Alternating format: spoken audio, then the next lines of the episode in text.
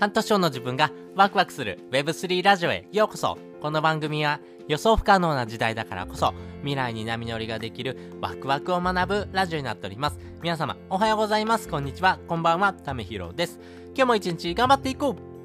ということで今回はですね、えー、日本でですね、ゲームファイがバズる理由っていうのをですね、お話ししたいなというふうに思っております。皆さん、ゲームファイって聞いたことありますか？これがですね、えー、 Play to Earn っていうふうに言われております。要はですね、えー、まあ、その、遊ぶことでですね、お金を稼げるよっていうふうなですね、えー、これ Web3 の世界でですね、結構広まってる部分かなと思いますけども、これはですね、多分日本でですね、結構バズるというポイントがですね、非常に多いなというふうに思っておりますんで、えぜひですね、この最新のですね、情報、そして、えー、 Game to Earn というところ、まあ、ここのですね、部分をですね、含めてですね、 GameFi がですね、これからもどんどんどんどん日本にですね、えー、広まっていくためにはですね、こういうポイントがあるよ。そして、今からですね、 GameFi についてですね、ちょっと知っておくとですね、これからのですね、生活の一部のですね、ヒントになってくるかなというふうに思いますんで、ぜひですね、参考にしてみてください。で、結論ですね、まずお話ししていくとですね、まず、なぜゲームファイがですね、日本でバズるのか、それはですね、ゲーム文化がですね、やっぱり日本は根付いてるからかなというふうに思ってます。まあね、えー、端的に言うとですね、やっぱりクリエイターさんがですね、非常に多いというところもですね、あります。日本ではやっぱり IP ビジネスというところがですね、中心にですね、動いてる部分も多いのかなと思います。例えばポケモンとかですね、ワンピースとかナルトとかですね、えー、スーパーマリオとかですね、まあいろんなですね、えー、作品がありますよね。この IP っていうのはですね、世界がですね、えー、まあ注目している部分にもありますし、このキャラクターとかですね、えその作品自体をですね、より、深掘っていくためにはですね、この IP っていうところをですね、え主体的にですね、考えているようなですね、ビジネスっていうのが非常に多いのかなと思ってます。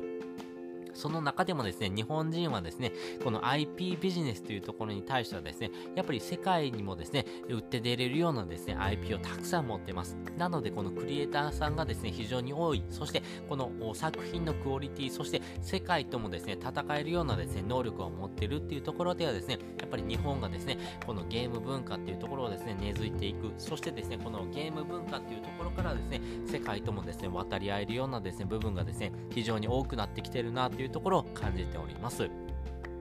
あの、一方でですね、昔はですね、親にですね、よくこんなこと言われませんでしたか？えー、想像してみてくださいね。えー、学校から帰ってきてですね、よし、じゃあまずはですね、勉強よりもゲームするんだと思ってですね、えー、ゲームをしていてですね、親に見つかってですね、あんた、もうゲームばっかりしてないで、勉強しなさいって怒られた経験ってありますか？僕めちゃめちゃあるんですけども、なぜゲームをしたらダメなの？って思ってたこともあるんですけども、やっぱりですね、日本の文化っていうところの中ではですね、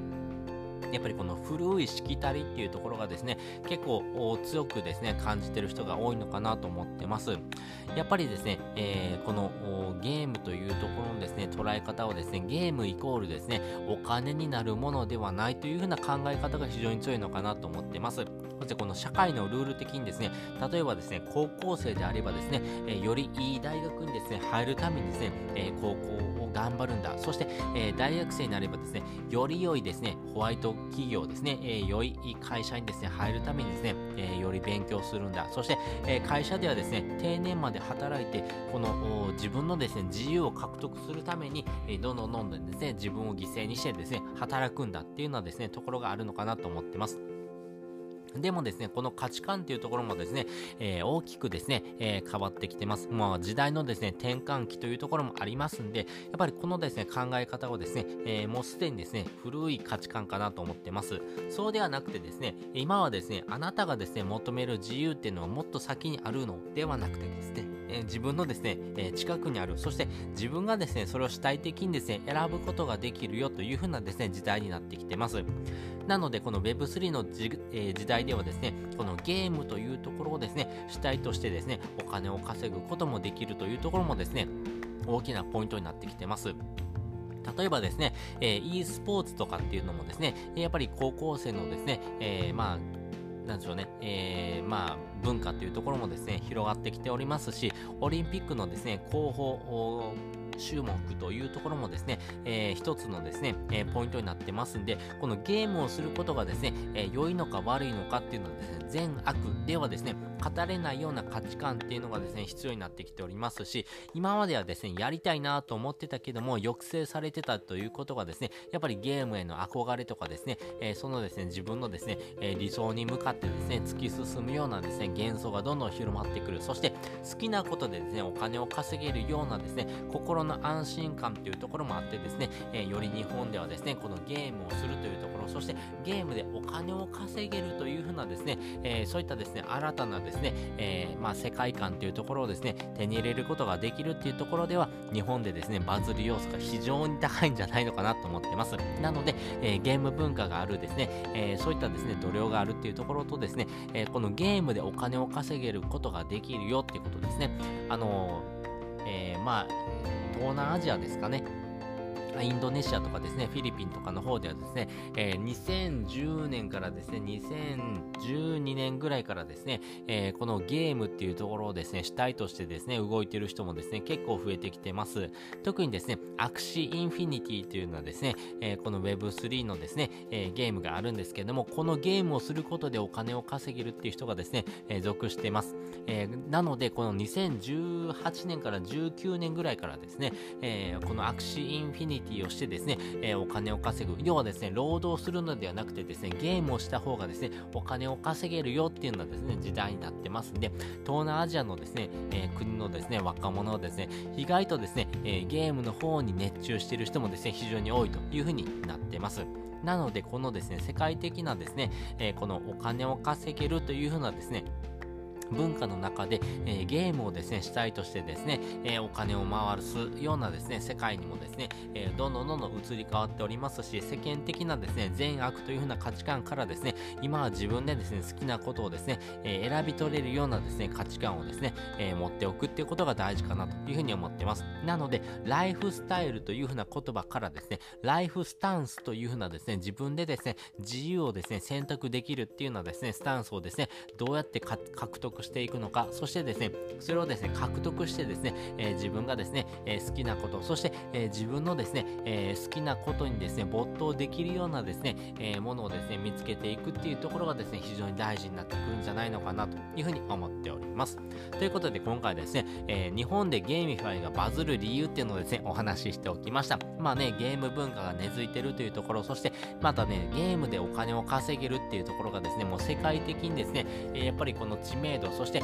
え、日本のですね、え、クオリティっていうところも相まってですね、え、やっぱりそういったですね、部分もでですね、えゲームをしてお金を稼げるっていう風なですね、人をですね、どんどんどんどんですね、作っていくっていうところもそうですし、世界的にですね、やっぱりお金をですね、稼げるっていうところではですね、ゲームをしてお金を稼げるような人もですね、どんどんどんどん出てきておりますんで、これからですね、この分野がですね、より盛り上がっていくことは間違いないのかなと。いうふうに思っておりますんで、まずはですね、この先行者優位というところで、日本ではですね、えー、 GameFi のですね、えー、第一人者、例えばですね、SNS で言うんだったらですね、インスタグラムの女王といえばですね、えー、渡辺直美さんですけども、そういった人がですね、えこれからですね、出てくる可能性が非常に高いというところがですね、えちょっと楽しみになってくるポイントかなというふうに思っております。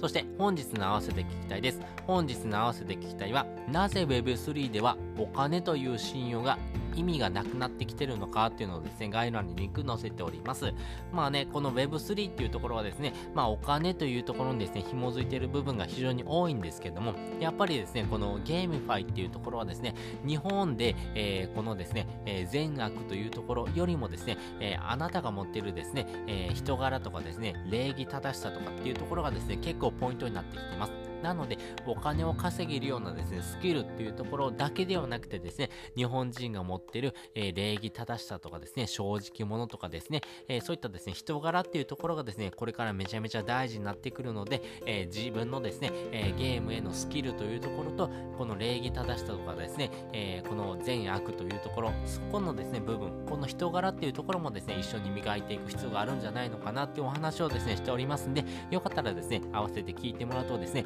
より深く理解ができるかなというふうに思っております。ということで、本日もですね、お聴きいただきましてありがとうございました。また次回もですね、よかったら聞いてみてください。それじゃ、またね。